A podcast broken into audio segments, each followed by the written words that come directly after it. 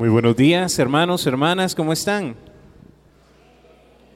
A ver, mira el hermano que está a la par de usted si está despierto.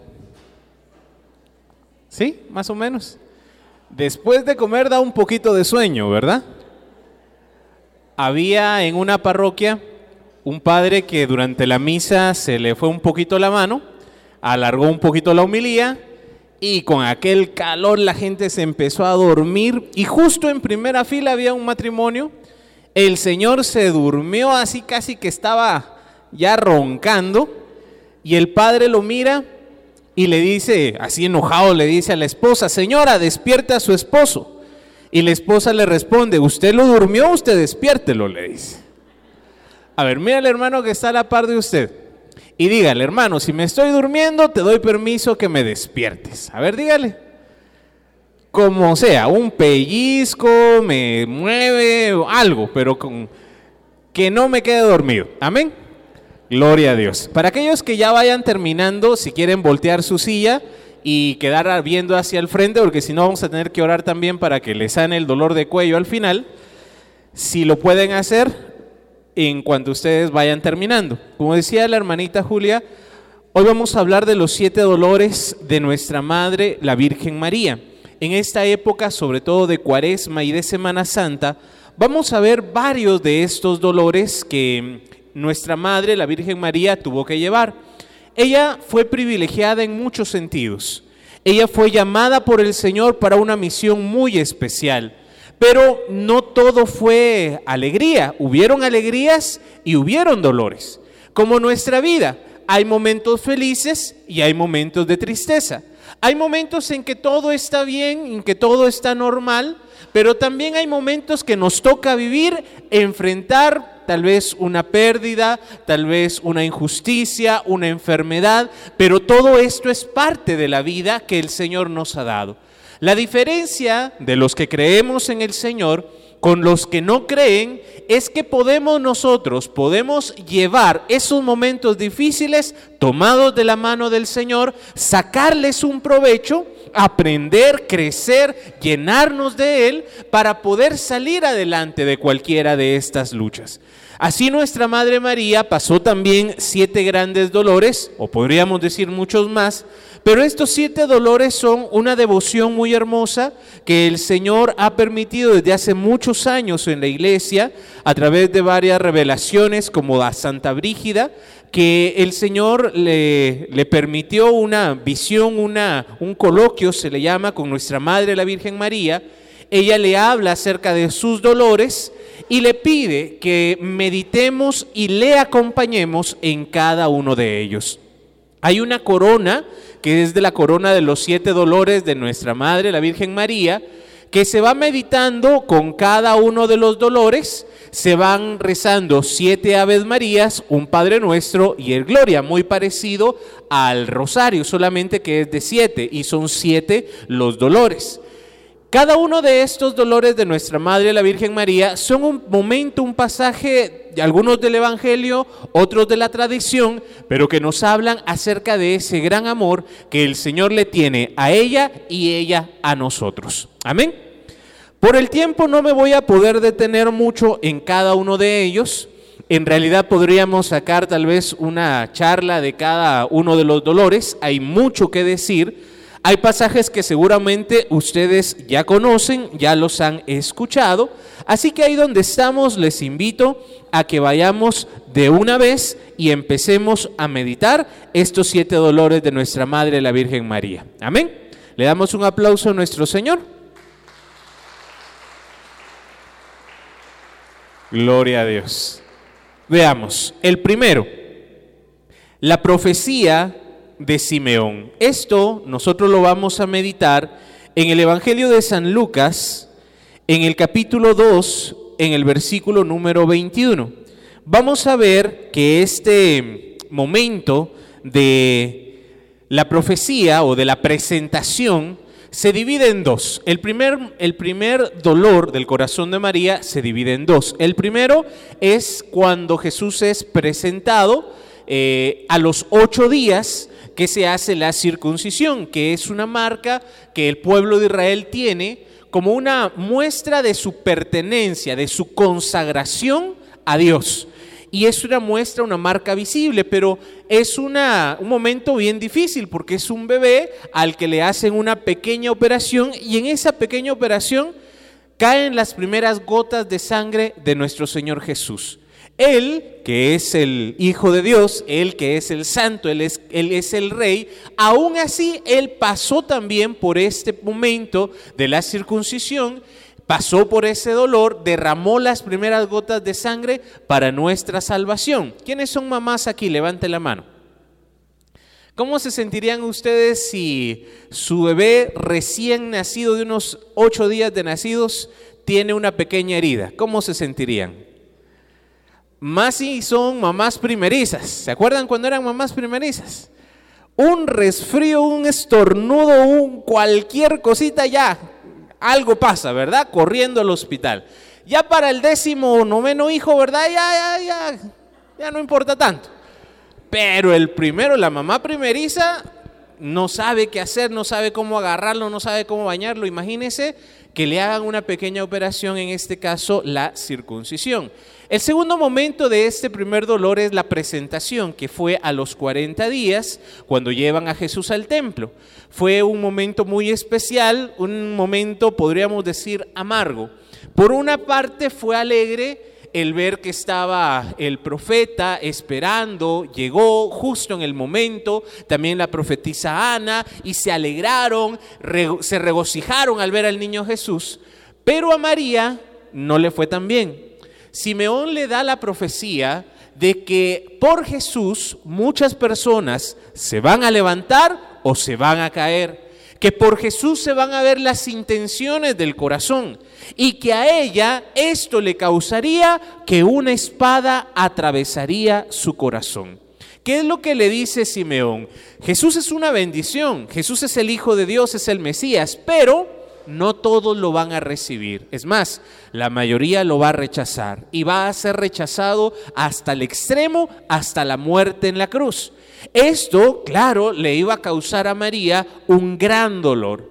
Cuando el ángel le dice a María que ella iba a ser la madre del Mesías, fue un momento muy especial, incluso podríamos decir es una de las alegrías de María, el momento en que ella recibe al Espíritu Santo y queda embarazada de Jesús.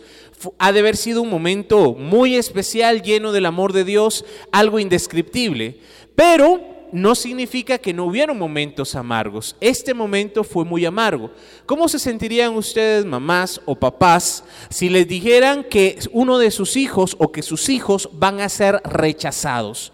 Quizás algunos lo ha vivido en la escuela o con amigos que lo molestan. Ahorita se habla mucho del bullying. Esto creo que siempre ha existido. Bueno, a mí me hicieron mucho bullying. Yo recuerdo, yo era el más pequeño siempre en la clase. Y así como habían amigos tal vez que eran muy violentos, tuve la gracia de tener amigos que me cuidaban y me, y me defendían. Todos hemos pasado momentos así, pero para una mamá, para un papá, que su hijo sea rechazado no es algo agradable. Para María esto va a ser llevado hasta el extremo, porque a Jesús lo van a rechazar y lo van a condenar a muerte. En este primer dolor de nuestra Madre, la Virgen María, vamos a ver que seguir al Señor es una decisión personal. Nadie va a ser obligado. Muchos o se van a levantar o se van a caer, pero ¿de qué depende? Depende de la disposición de cada uno de nosotros. Jesús va a venir, va a anunciar, va a predicar, va a hacer milagros, Él va a estar ahí como una señal del amor de Dios. Algunos lo van a rechazar y algunos lo van a aceptar en su corazón y van a creer en Él. La decisión está en nosotros, pero ¿qué pasa cuando nosotros rechazamos a Jesús? ¿Qué pasa cuando libre y voluntariamente nosotros decidimos ya no seguirle? Y esto no crea que es eh, nada más para los que se declaran ateos o agnósticos o para aquellos paganos, impíos, incircuncisos que andan en el mundo, no. Cada vez que nosotros pecamos, especialmente en el pecado mortal, que como condición tiene saber que está mal y aún así hacerlo, lo que estamos haciendo es rechazar a Jesús. Cuando nosotros meditamos en nuestra Madre la Virgen María, a ella también le duele. Cuando nosotros rechazamos a Jesús, nuevamente clavamos esa espada en el corazón de nuestra Madre, la Virgen María. Por eso, el meditar en los dolores de María, el meditar en su pasión, nos debe llevar a estar cada vez más cerca del amor del Señor. ¿Quiénes aman a María? Levanten la mano. ¿Cómo lo vamos a demostrar? Recibiendo a Jesús. No vamos a rechazar a Jesús y eso lo vamos a hacer con nuestra vida y con nuestro corazón. Le damos un aplauso a nuestra Madre, la Virgen María.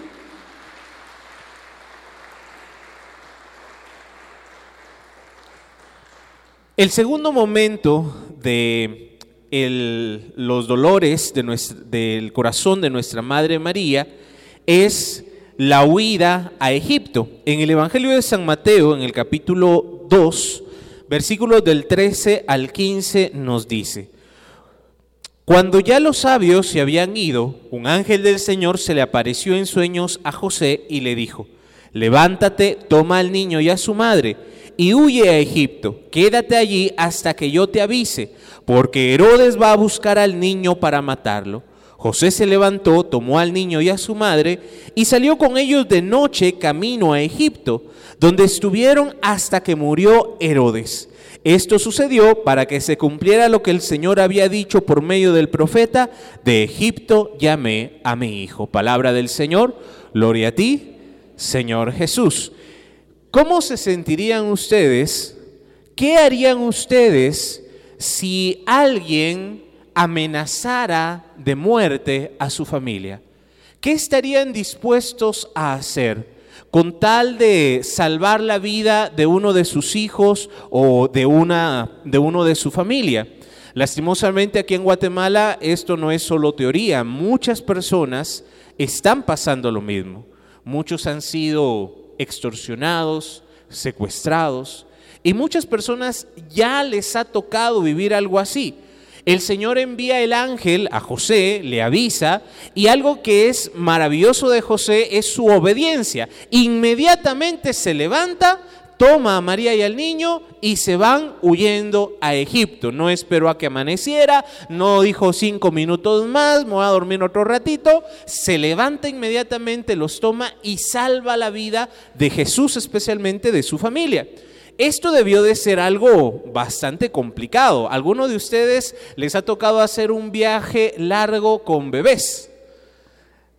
Y eso que nuestros viajes son en carro o en bus, y viajar con niños pequeños es complicado. Ahora imagínense salir huyendo con un recién nacido, con un bebé, ese camino de donde ellos estaban hacia Egipto, regularmente se hacía en unos 11 días de camino. Ahora, viajar con una mujer recién eh, que ha dado a luz y un niño seguramente tuvo que haber sido bastante más días y bastante más complicado este camino, este trayecto hacia Egipto. Veo que ya la mayoría terminaron. ¿Por qué no giran su silla un poquito? Les va a doler el cuello y de ahí vamos a tener que orar para que le sane el, dolor de cuello. Giren su silla, no tengan pena. Muy bien. En este segundo dolor de nuestra Madre la Virgen María, vemos que ella, primero, tienen que proteger a Jesús que es inocente. ¿Se recuerdan? El 28 de diciembre se celebra una fiesta. A ver quién se recuerda los santos inocentes. Es donde este rey Herodes manda a matar a todos los niños menores de dos años y se vuelve una fecha terrible para el pueblo de Israel, porque muchas familias, muchos niños fueron asesinados y Jesús, si no se levantan en ese momento de noche y salen huyendo, seguramente también hubiera muerto. El enemigo es así. El enemigo mira cuando alguien está tratando de hacer las cosas bien, cuando hay una conversión en el tiempo de Navidad, esto lo hablamos mucho en Navidad, de ese niño Jesús que ha nacido, ese niño Jesús que nace en el corazón, pero nace de esta forma, como un niño, como un bebé, que tiene que ser cuidado, que tiene que ser protegido, que tiene que ser alimentado. Así es nuestra conversión. Empezamos en los caminos del Señor, nosotros tenemos que hacernos como niños para entrar en el reino de los cielos, ¿verdad? Y ese niño tiene que ser protegido, tiene que ser cuidado. Ese niño muchas veces tiene que salir huyendo del pecado, de las tentaciones, de esas eh, situaciones que antes nos llevaban a pecar. Ahora es mejor salir corriendo, es mejor salir huyendo antes de volver a caer en ellas. Y no es cobardía, es tener prudencia, es tener sabiduría y saber que no estamos nosotros capacitados para enfrentarnos todavía a la tentación. Un bebé todavía depende mucho de sus padres. Así es nuestra conversión. Jesús tiene que salir huyendo, María tiene que renunciar a todo, a su familia, a su casa, a sus amigos, esa comunidad que a nosotros en nuestra tierra también nos ayuda mucho. Cuando una familia empieza, se, depende mucho de la mamá, de la abuelita, de estar ahí con la familia. José y María tienen que salir huyendo y no por poco tiempo, tuvieron que ir por años, no nos especifica, pero tuvieron que haber sido muchos años a Egipto. Otra cosa que vale mencionar es que Egipto es un lugar donde en el Antiguo Testamento es símbolo de pecado, de maldad, de esclavitud. Y Jesús tiene que huir a este lugar, tiene que ir a Egipto a refugiarse, a esconderse. Y de ahí se tiene que cumplir una profecía que dice el Evangelio, de Egipto llamé a mi Hijo. El justo, el santo, el inocente, Jesús sale de Egipto. Este es un llamado también a la conversión. Nosotros también hemos sido llamados a salir de ese Egipto, de esa vida pasada, de, ese, de esa vida desordenada o lejos de nuestro Señor. Amén. Así que aunque Jesús aunque esto es una injusticia y seguramente le causó muchísimo dolor a María, nos unimos también a ese dolor y lo ofrecemos también por aquellos que en este momento están pasando algo muy parecido. ¿Cuántos han tenido que dejar su casa, su familia, cerrar un negocio? Eh, casi que salir huyendo porque las extorsiones o los secuestros ahora en Guatemala lastimosamente están atacando demasiado. Unámonos al dolor de María también por estas intenciones y por estas necesidades. Amén. Le damos un fuerte aplauso a nuestro Señor.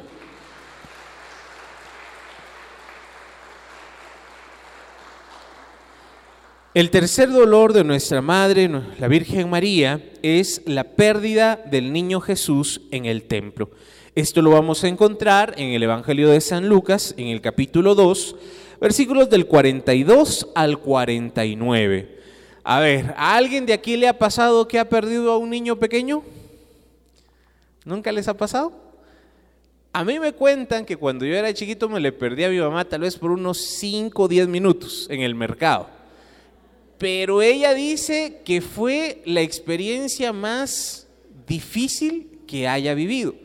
Una angustia, una necesidad, dice que pasó una señora, parece que la agarré de la mano, no sé, estaba muy chiquito, no me acuerdo, pero ella nos cuenta esa historia, esa anécdota, y es difícil para una mamá que su hijo se pierda. Este pasaje es muy rico, tiene muchos matices. Jesús estaba en la edad de 12 años. En la cultura judía, los 12 años es la edad en que un niño deja de ser considerado niño y empieza a entrar a la edad adulta. Ya se le considera un adulto. Esta etapa para nosotros son los 18 años, ¿verdad? Cuando ya tenemos 18 y es que ya somos adultos. Para los judíos, desde los 12 años ya se les trataba como adultos. Y estaba justo en esa etapa en que en las caravanas, cuando los eh, judíos iban a Jerusalén, no todos vivían en Jerusalén, vivían en muchos otros lugares, y se unían en caravanas para ir al menos una vez al año, tenían que ir a adorar a Dios al templo en Jerusalén. Y estas caravanas se componían, primero adelante iban las mujeres, iban los niños y en la parte de atrás iban los hombres. Regularmente estas caravanas eran atacadas, a veces en el desierto. Entonces cuando eran atacadas, todos los hombres que estaban atrás salían en defensa de la caravana, salían a defenderlas. Y cuando Jesús se pierde, están en esa caravana. Jesús podría ir todavía con su mamá adelante, todavía estaba en esa etapa, o podía ir con su papá atrás. Y en ese caso fue donde se da la confusión, uno piensa que está con el otro, y ya cuando se dan cuenta, el niño no está. Imagínese la angustia, eh, ese momento tan difícil de haber perdido nada más al Hijo de Dios. Imagínese usted. Perdieron no solamente a su Hijo, al Mesías, al Hijo de Dios, a quien el Señor se los encargó y les dio la misión de protegerlo. Esto ha de haber sido algo muy fuerte y muy terrible. Y no fueron cinco, diez minutos, fueron tres días de estarlo buscando. Tres días de estar con aquella pena, con aquella angustia. ¿Usted se imagina que María pudo comer o pudo dormir sabiendo que su hijo estaba allá afuera, sabiendo que su hijo estaba perdido? Esto ha de haber sido un dolor muy fuerte para María, nuestra madre. Y para rematar, bueno, lo encuentran, ¿verdad? Usted ya se sabe la historia, lo encuentran en el templo, muy feliz y muy contento predicando en el templo. Y cuando María le pregunta, ¿por qué nos hiciste eso? Miren, miren la dulzura y la educación de María, nuestra madre. ¿Qué haría usted si un hijo se le pierde? Ya iría con la chancleta de fuera, ¿verdad? Ay, Dios. Ya me imagino.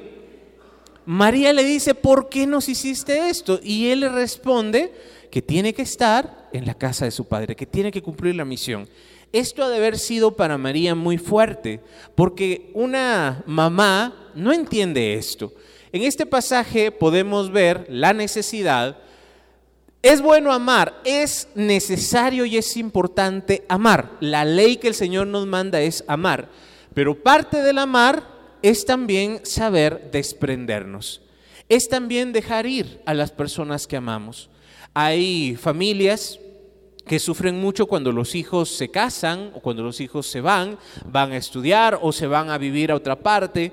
Hay un síndrome que se llama síndrome del nido vacío, cuando se quedan los papás solos en la casa. Quizás una casa que siempre tuvo bulla, siempre tuvo hijos, y de repente se vuelven a encontrar es una etapa difícil porque los padres no están acostumbrados a estar solos, hablan de las cosas de los hijos, hablan de los nietos, pero nunca hablan de sus emociones, de sus sentimientos. Es una etapa que tiene que también aprender a superarse.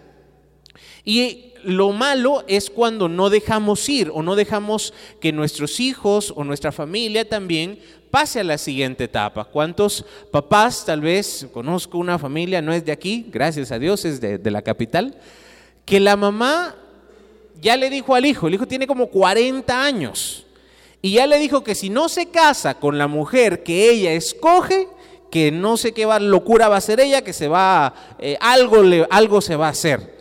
Imagínese la presión, imagínese, es, e, ese muchacho está mal, la verdad que está bastante, una situación bastante complicada. ¿Cuántos hijos todavía están eh, en esa etapa?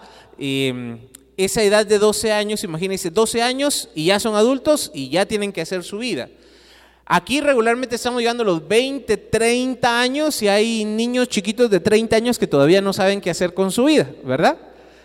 Había una mamá que llega con su niñito chiquito de 35, ¿verdad? Que vivía en la casa.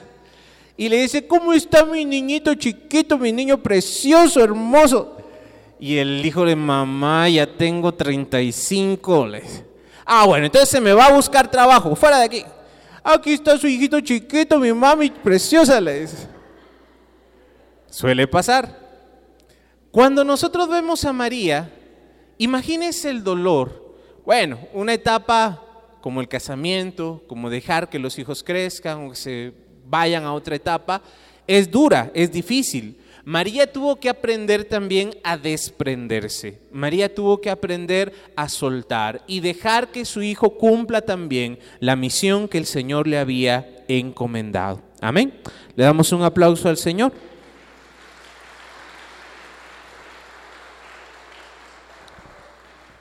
El cuarto dolor de nuestra Madre, la Virgen María, es el encuentro de Jesús y María en el Via Crucis.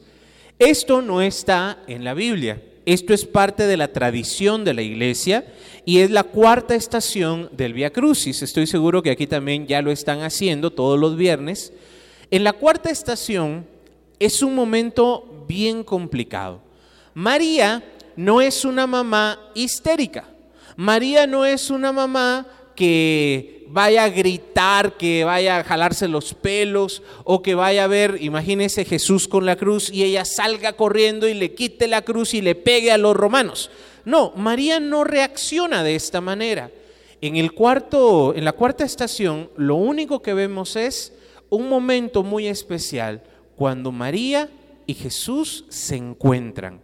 Quienes han visto la película de la Pasión de Cristo, es un momento también muy especial donde, bueno, primero ella tiene un recuerdo de cuando él era pequeño y se tropieza y cae, y ella sale corriendo a, ayudarlo, y se recuerda cuando él en ese momento también cae y sale cuando él está con la cruz, hasta incluso los romanos que iban ahí cuando, le, cuando dicen quién es ella y le dicen es la mamá.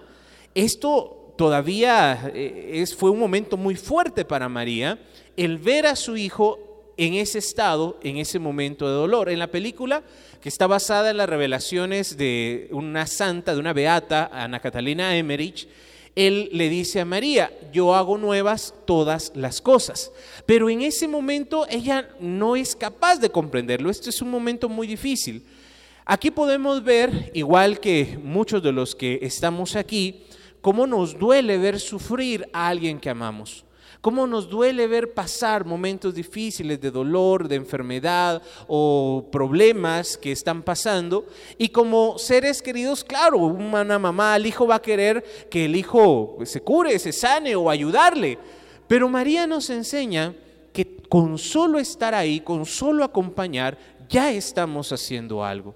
¿Qué habrán querido decirse? ¿Qué habrán pensado en ese momento en que María y, Jesús se contemplan y se ven. No hay palabras, no hay nada que decir, solamente estar ahí y acompañarle, estar a su lado. Este momento ha de haber sido muy difícil y muy doloroso. A nadie le gusta ver sufrir a alguien que ama, pero María lo acompaña y está con él en ese momento de dolor y de aflicción. Seguramente a ustedes les ha tocado ver sufrir a alguien que aman, un hijo, a alguien que está en nuestro corazón. Y aunque nos gustaría hacer algo, a veces no podemos hacer nada humanamente, pero sí podemos acompañarles con nuestra oración y con nuestra compañía. Amén. El quinto dolor de nuestra madre es la crucifixión. Y esto lo encontramos en el Evangelio de San Juan, en el capítulo 19, versículos del 17 al 30. La pérdida de un hijo dicen que es de las cosas más duras que una persona puede pasar. Todos nos ha tocado perder a alguien que amamos, pero que un padre pierda a un hijo, que una madre pierda a un hijo, es un dolor todavía más grande, más terrible.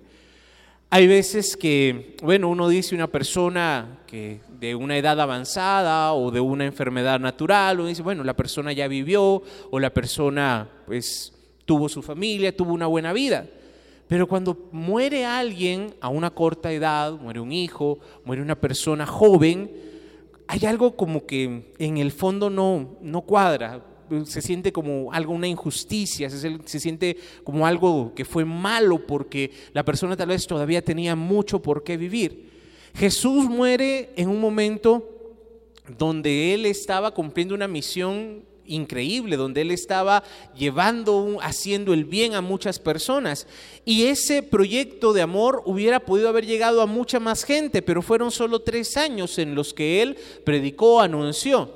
Es más, no solo fue una muerte natural o una muerte accidental, la muerte de Jesús fue una muerte vil, violenta, con saña, fue una tortura que hicieron con él, lo rechazaron, lo humillaron, lo despreciaron. Fue algo que no es algo normal o no es algo común. Lo matan eh, crucificado, que era la peor muerte que había, desnudo, entre dos ladrones, lo humillaron llevándolo por todas las calles, antes de matarlo, de crucificarlo, lo flagelaron, cosa que no era normal. La flagelación era un castigo aparte, a un condenado a muerte no se le flagelaba, pero Pilatos tratando de salvarle la vida, lo flagela con tal de decir, ya lo castigué, ahora lo suelto, pero lo obligan a que lo crucifique y lleva doble castigo. Lo matan de la forma más cruel y todo eso María está ahí presente. En el Evangelio de San Juan, capítulo 19, versículo 25, dice que María junto a la cruz estaba presente, junto con otras dos mujeres. En unas versiones antiguas, en las versiones más modernas que encontré, dice junto a la cruz, pero en las versiones antiguas decía de pie junto a la cruz estaba su madre. No estaba de nuevo como normalmente o naturalmente nosotros vemos a una mujer o a una mamá que está tal vez llorando, histérica o, con eso dan, pegando de gritos. No, de pie, con dignidad, acompañando a su hijo en el momento más difícil que él está pasando. Yo sé que a muchos les ha tocado, mientras otros sufren la pérdida de un ser querido, hacerse los valientes y aguantar para que los demás no estén mal hacerse los valientes y aguantar, no poder desahogarse o no poder demostrar tal vez lo que se siente, porque en el momento hay que ser fuertes y hay que sostener al resto de la familia. Suele pasar. María en ese momento está perdiendo a su hijo, está perdiendo a Jesús, pero se mantiene de pie, ahí al pie de la cruz, se mantiene en ese momento de dolor. Aunque físicamente quizás María no sufrió la pasión de Jesús, la tradición de la iglesia siempre nos ha hablado de una unión y de una unión mística entre María y Jesús, que ella lo acompañó desde el momento en que lo apresan en el huerto de Getsemaní hasta el momento de la crucifixión. María estuvo unida a él y aunque no físicamente, espiritualmente sí sufrió todos los dolores de Jesús. O una madre no sufre cuando su hijo está sufriendo. ¿Sufre o no sufre? Claro que sí. Y María está pasando junto con Jesús cada uno de esos dolores. Unamos al dolor de María también esos dolores, esas pérdidas, esos momentos difíciles que hemos vivido, que nos toca vivir, para que también nosotros seamos fortalecidos por el Señor. Le damos un aplauso a nuestra Madre, la Virgen María.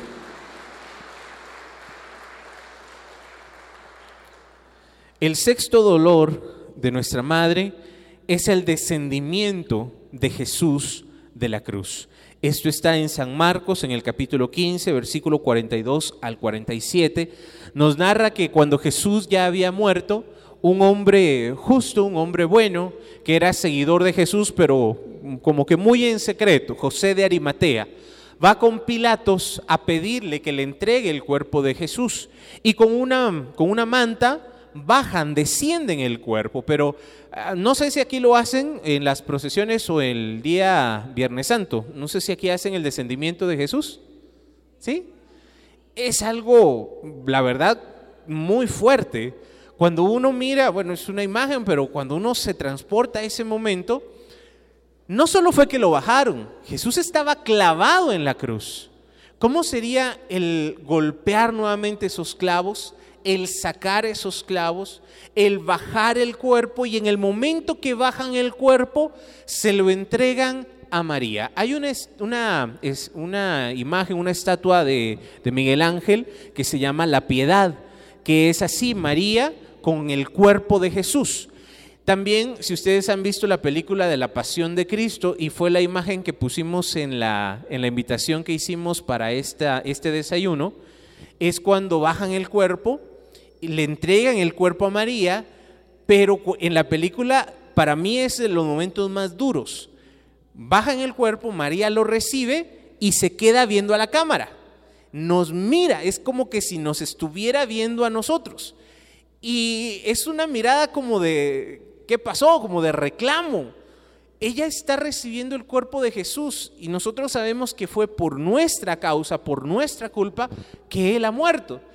¿Qué, ¿Qué, siente María? ¿Qué es lo que ella vive? ¿Qué es lo que ella experimenta cuando nosotros pecamos? Cuando nosotros, a veces hasta, como les decía, a conciencia, sabiendo que está mal, lo hacemos. Estamos clavando nuevamente esa espada en el corazón de María. Si ustedes pueden ver la película, van a ver que en ese momento, el, bueno, lo, hacen con hecho pensado.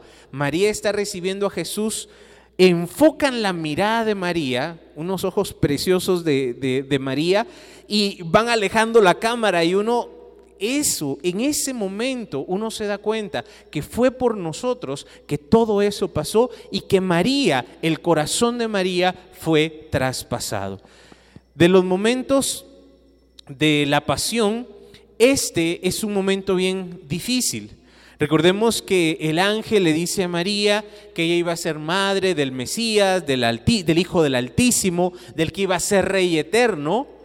Y en ese momento ella está recibiendo el cuerpo muerto de su hijo. ¿Qué pasó con las promesas? ¿Qué pasó con el anuncio del ángel? ¿Qué pasó con eso que el Señor le había prometido?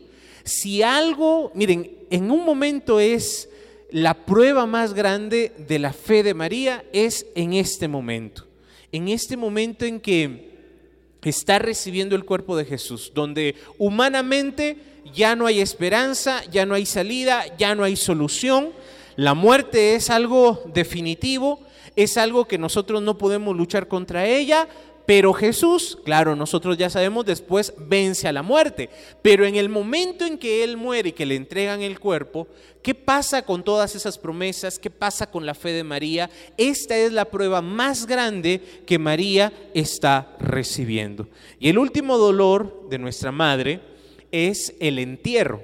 El momento del entierro de Jesús, que está en el Evangelio de San Juan, en el versículo, capítulo 19, versículos 40 al 42. Este fue un entierro a la carrera, fue algo improvisado, ya era tarde, no podía quedar el cuerpo eh, expuesto, crucificado el día sábado, esto empezaba a las 6 de la tarde, ya era sábado. Entonces lo bajan rápidamente, medio preparan algunos aceites, pero no de la forma que debió ser, no como tendría que haber sido. Y el entierro, bueno, José de Arimatea lo lleva a un sepulcro nuevo de su propiedad, van, lo entierran, sellan la piedra. Eh, en el relato de la pasión hay un momento eh, que lo narra el Evangelio, porque decían o eh, ya estaba anunciado que él iba a resucitar al tercer día. Entonces los judíos, con tal de que esto no pasara, llaman a, nuevamente a los romanos, los romanos sellan con un sello romano muy especial que estaba hecho de cera la piedra. Y esto era para que nadie violara ese sello. Si alguien rompía ese sello, era condenado a muerte. Y había unos guardias, unos soldados romanos que estaban ahí también eh, custodiando la entrada. Bueno, al tercer día esto se, se rompe, resucita. Es una de las evidencias de la resurrección sobrenatural, del milagro.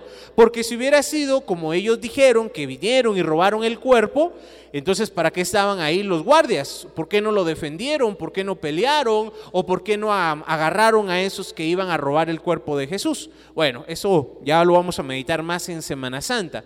En el momento del entierro, yo no sé si usted le ha pasado, le ha tocado, pero cuando lastimosamente uno va a un entierro, el momento más difícil es cuando están bajando el cuerpo es cuando, si es en tierra, cuando empiezan a tirar la tierra, o si es cuando, cuando sellan el, nicho. Es algo para la familia terrible. Yo he estado en, nos ha tocado por lo mismo de la misión, acompañar a muchos hermanos en momentos así, madres que pierden a su hijo, que quieren tirarse a la tumba y que lo entierren con él. Eh, hijos que han perdido a sus padres, que gritan y, dicen, entiérrenme con mi papá, entiérrenme con mi mamá. El momento del entierro es de los momentos más crudos y más difíciles en un momento así. Y vemos a María que está ahí, sigue ahí acompañando a Jesús, sigue ahí eh, con esa dignidad, con ese amor que le caracteriza. Y claro, su corazón seguramente está hecho pedazos. Seguramente ella está sufriendo un dolor terrible, un dolor indecible. Cuando nosotros nos acercamos a María, el tener una devoción mariana es muy importante. Y cuando vemos sus dolores, su sacrificio, esto nos ayuda a comprender, a amar más a nuestra Madre, a rezar con más devoción el Santo Rosario, a buscarle de una manera más especial como una madre. De Jesús se nos dice que Él vivió todo, todas las tentaciones, todo el dolor, para comprendernos a nosotros los seres humanos. Lo mismo podríamos decir de María. Ella sufrió y vivió todo esto para que ella ahora sea nuestra madre, nuestra intercesora, la que está también acompañándonos en esos momentos difíciles de nuestra vida. Encomendémonos en las manos de María, oremos, pidamos su intercesión, porque ella ha vivido también lo mismo que nosotros. Ahora, no quisiera quedarme nada más con lo triste. Ya dijimos siete grandes dolores de nuestra Madre, la Virgen María. Y sí, seguramente ella, podríamos decir tal vez hasta fueron más, pero también hubieron momentos de alegría y se los dejo para que ustedes los tengan ahí, también los mediten cuando lleguen a su casa. Siete alegrías del corazón de María. La primera, la anunciación, el momento en que el ángel le visita, le anuncia y ella queda llena del Espíritu Santo. La segunda, la visitación, cuando ella va a visitar a su pariente Santa Isabel y eh, en su vientre eh, va Jesús, en el vientre de Santa Isabel está San Juan y es un momento lleno del Espíritu Santo, el momento también del Magnificat. Tercero, la natividad, el momento en que nace Jesús. Es un momento también bellísimo de mucha alegría. El cuarto, la adoración de los Reyes Magos, el saber que hay gente que lo va a apreciar y lo va a recibir con amor. También cuando encuentran a Jesús en el templo, sí fue un gran dolor la pérdida, pero el momento de encontrarlo ha haber sido una gran alegría también. El momento de la resurrección, si el momento de la muerte fue terrible, cuando Jesús resucita, va a buscar a su madre, la visita, la busca y ha de haber sido un encuentro muy especial. Y el último, la asunción de María, que también es la coronación de ella en el cielo. Aunque esto no está en la palabra, es parte de la tradición, es uno de los, de los misterios gloriosos de la, del rosario, donde vemos a María que es llevada al cielo y que es coronada como reina del cielo y de todo lo creado. Así que nuestra vida está llena de las dos cosas, de tristezas, pero también de alegrías. Hay momentos difíciles, hay momentos duros, pero también hay que alegrarse y, saber reconocer las cosas buenas que el Señor nos da, las bendiciones que nos da. No todo es dolor, no todo es alegría. Hay que saber vivir ambas cosas tomados de la mano del Señor. Y en los momentos difíciles, recordemos que María está ahí a nuestro lado, acompañándonos en los momentos de dolor. Le damos un aplauso al Señor.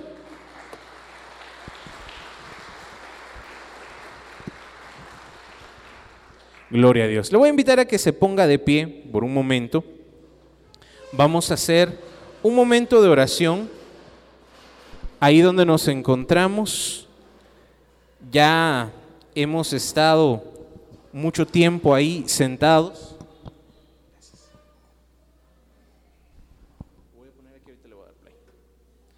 Vamos primero a estirarnos como si nos acabáramos de levantar. A ver, estírese, estírese, estírese. Dígale buenos días al hermano que estaba cayendo en descanso en el espíritu. Y no habíamos empezado la oración. Movamos nuestra cabeza hacia adelante, hacia los lados. Quítese el dolor de cuello porque muchos no voltearon la silla. Círculos hacia un lado, hacia el otro lado también. Movamos nuestros hombros. Todo esto lo hacemos porque hemos estado mucho tiempo ahí sentados. Vamos a hacer cintura. A ver, acompáñenme. Gloria a Dios, gloria a Dios, gloria a Dios. Hasta con cintura va a salir hoy, hermano. Sacudimos nuestras manos, Sacudimos nuestros pies, fuera sueño, picazón, comezón, pulgas, chinches, garrapatas y demás familia. Todo esto lo hacemos para estar unos minutos con el Señor. Ahí donde se encuentra, le voy a invitar a que cierre sus ojos y digamos en el nombre del Padre, del Hijo y del Espíritu Santo. Amén. Invocamos la presencia del Señor, Padre, Hijo y Espíritu Santo. Ven Señor a nuestras vidas, ven a nuestros corazones y ayúdanos a orar con fe, con amor y para gloria tuya. Santísima Trinidad, un solo Dios, ven, haz tu casa, tu hogar dentro de mi corazón. Madre Santa, Virgen María, también te invitamos también te clamamos que vengas, que nos acompañes y que en esta oración en tus manos podamos poner nuestras necesidades. Hoy Señor hemos meditado en esos dolores de nuestra Madre, la Virgen María. Muchos de esos dolores nosotros también los hemos vivido. Nos ha tocado desprendernos de alguien que amamos. Nos ha tocado perder a seres queridos. Nos ha tocado la angustia, la desesperación de ver a un hijo enfermo, de ver a alguien que amamos sin poder hacer nada más que estar ahí y acompañarle. Nos ha tocado sufrir injusticias, nos ha tocado sufrir momentos duros a causa de otras personas que sin piedad nos han lastimado. Hemos herido el corazón de María cada vez que nosotros hemos pecado, cada vez que te hemos rechazado, Señor, cada vez que conscientemente busqué lo fácil, lo cómodo, lo suave, lo placentero, en lugar de hacer tu voluntad. Yo he sido el causante de muchos de esos dolores de nuestra Madre la Virgen María. Hoy, Señor, como un hijo, vengo a estar con mi Madre. Donde está Jesús, también está María. Aquí, Señor, en este momento, en este lugar, tú estás aquí. Y nuestra Madre también está aquí. Madre María Virgen Madre, perdón. Perdón por cada dolor que te hemos causado. Perdón, Madrecita, porque te hemos clavado nuevamente esa espada con nuestro pecado, con nuestra maldad. Perdón, Señor, por causarle tanto dolor a tu madre, a nuestra madre. Perdón, Señor, porque con nuestra rebeldía nos hemos alejado de ti y nos hemos alejado del amor de nuestra Madre, la Virgen María. Perdón, Señor, si no hemos sido capaces de obedecerte, de seguirte de todo corazón. Perdón, Señor. Perdón, Señor. En los momentos más difíciles, tú siempre has estado ahí. En los momentos de más dolor, tu madre estuvo a tu lado. Y en los momentos más difíciles de nuestra vida también ella está ahí. Ella que es nuestra madre, ha estado con nosotros en los momentos más difíciles. Hoy te invito a que pongas en las manos de María ese dolor que traes en el corazón, esa pérdida, esa angustia, esa necesidad. Ella como madre comprende tu dolor, tu tristeza. Ella como madre también vivió lo que tú has vivido. Ella como madre también ha sufrido, también ha vivido eso que tú estás pasando. esa pérdida, ese dolor, eso que en este momento tu corazón está viviendo, también ella lo ha vivido, también ella lo ha pasado. Y aunque en este momento no lo entiendes, y aunque en este momento sea muy difícil todavía de asimilar la pérdida de ese ser querido, de un hijo, de un nieto, aunque sea muy difícil en este momento para ti, aunque el dolor todavía esté ahí, como María, estamos de pie ante la cruz. Estamos ahí acompañando a nuestra familia, a nuestros seres queridos. Ella estaba ahí también en nuestro dolor, en nuestros momentos más difíciles. Ella estaba ahí orando, intercediendo por nosotros.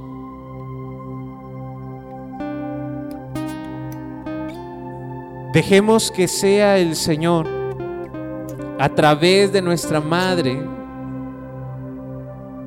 pongamos en las manos de María nuestras necesidades, nuestras intenciones. Unámonos a María en estos momentos de dolor, en esta época de la cuaresma y Semana Santa.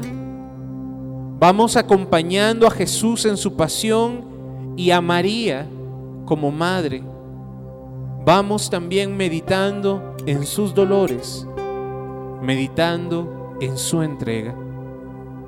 Señor, que al ver, al contemplar los dolores de María, mi corazón también pueda sentir ese dolor. Que mi corazón también, Señor, sea llamado a la conversión. Que mi corazón, Señor, pueda ser sensible al dolor de mis hermanos, al dolor de mi madre, y así poder estar con ella. Hoy, Señor, queremos estar en tus manos. Y en tus manos ponemos, Señor, nuestras intenciones, nuestras necesidades. Ayúdanos, Señor, en este tiempo a vivir intensamente la pasión de nuestro Señor y los dolores de María que nuestro corazón despierte de la tibieza, de la frialdad, de la indiferencia, al ver los dolores de Jesús y los dolores del corazón de María, me ponga en el lugar de ella y pueda sentir también unirme a la pasión de Cristo. En tus manos, Señor, y por cada uno de esos dolores, te pedimos que nos ayudes, que tomes nuestras necesidades, que tome, Señor, nuestras intenciones. Y en tus manos, Señor, podemos confiar que en las manos de María están subiendo también hacia ti nuestras necesidades, que como madre, como intercesora, está pendiente de nosotros. Gracias, Señor. Gracias por dejarnos a María como madre. Gracias, Señor porque en su intercesión podemos confiar, podemos creer que tú, Señor, estás obrando. Gracias, Señor. Levanta tus manos y digamos juntos gracias. Gracias, Señor. Gracias por nuestra Madre, la Virgen María. Gracias por su intercesión. Gracias por su tierno abrazo de Madre. Porque ella nos cubre con su manto de amor. Gracias, gracias, gracias porque nuestras intenciones están en tus manos, en las manos de María. Gracias, Señor. Porque tú, Señor, miras nuestro corazón, porque tú, Señor, has estado siempre con nosotros. Gracias, Señor. Y con nuestras manos levantadas te decimos, gloria al Padre, gloria al Hijo y gloria al Espíritu Santo, como era en el principio, ahora y siempre, por los siglos de los siglos. Amén. María, Madre de Gracia, Madre de Misericordia, en la, vida y en la muerte, apáranos, Gran Señora. En el nombre del Padre, del Hijo, del Espíritu Santo. Amén.